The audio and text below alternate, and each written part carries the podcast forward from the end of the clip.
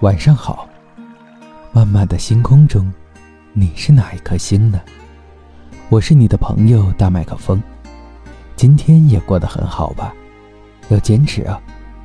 今天要分享的文章是：如何判断和你在一起的人是不是对的人？来自作者月下客。我经常收到读者对我发出的一系列天问，比如一个快结婚的女孩问我：“我快要结婚了，你说我要嫁的是不是对的人呢？”我知道这女孩接下来想让我问问她男方的条件，但那样的话，我岂不是和你家的七大姑八大姨没什么区别了？所以我说：“问你自己的心吧。”这女孩冰雪聪明。沉默良久后，对我说：“我懂了，谢谢你啊。你看，这是多么流畅的交流啊！至于那女孩懂什么了，我们就不得而知。只是我敢肯定的是，她两三年以后会后悔，至少她会有很多个瞬间想起我的话，会觉得我是骗她。原来相信自己的感觉也不会有什么好结果呀。”记得看过这样一个笑话：有一个人到上帝那里求来了一个和自己十分默契的灵魂伴侣，决定厮守终生。但是几年以后，他发现自己的伴侣身上缺陷很多，其实一点儿也不适合自己。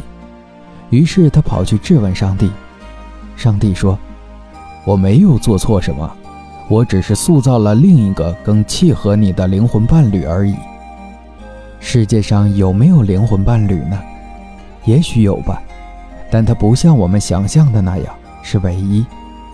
你当时选择的人的确是你生命中对的人，只不过每过若干年，上帝又会重新塑造一个更合适的灵魂伴侣给你。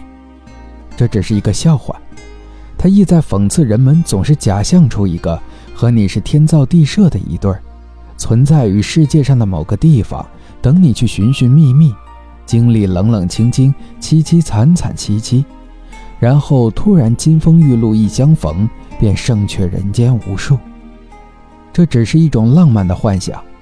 事实是，如果认为自己是半个齿轮，永远在寻找和自己完美咬合的另一半，那就是将自己置于了一种匮乏的境地。承认自己是存在某种缺陷的。希望另一个人来充盈和填补，其实就已经为自己的爱情和婚姻埋下了一个危险的伏笔。年轻时，我们都对爱情抱有浪漫的幻想，但是经历过几年的婚姻打磨之后，我们会发现，对伴侣如果抱有太多的幻想，即使你嫁给或娶了最美好的人，你们的关系早晚会崩塌。因为没有人可以永远活在谎言中。如果你想要幸福美满的婚姻，前提是自己一定要是明智的、脚踏实地的，而不是永远让自己活在童话和偶像剧里。我们必须承认，关系是在某种需求上建立的。再独立的人也不可能脱离别人而单独存在。但是，如果你的需求太多了，你带着很多很多的需求去寻找另一个人，那你就成了一个乞丐。乞丐是没有选择的，他能讨来一些剩饭剩菜已经很不错了。如果你已经是一个乞丐，还要对饭菜挑三拣四，那你的生活只能是一场悲剧。所以，如果你真的还想在这个世界上做出选择，最重要的还是要提升自我。把自己提升到，即使是独自一人，也可以体验到生命的圆满和快乐。也许有人会说：“我要是自己什么都有了，什么都能做了，还要他干嘛？”恰恰相反，当你可以自得圆满的时候，你吸引来的才是你真正想要的那个完美的人。如果你自己已经活得很快乐，无论在婚姻、亲子、工作。生活和家庭方面，最好的事情都会发生，因为你已经将自己变成了情绪的皇帝，你可以做出选择，甚至你不需要选择。每个人都想和你在一起，每个人都想和你分享他们的快乐。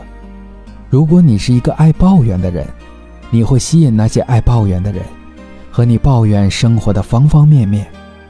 如果你是一个嗔恨心重的人，你会吸引那些伤害你的人，来配合演绎那些可恨可憎之事。如果你是一个非常快乐的人，你会吸引那些快乐的人，和你一起分享生活中的点滴快乐。物以类聚，人以群分，说的就是这个道理。你不可能找到对的人，你只能找到变成对的人。你让身边的每个人都觉得，遇到你是遇到了对的人，那你的世界将会大放异彩。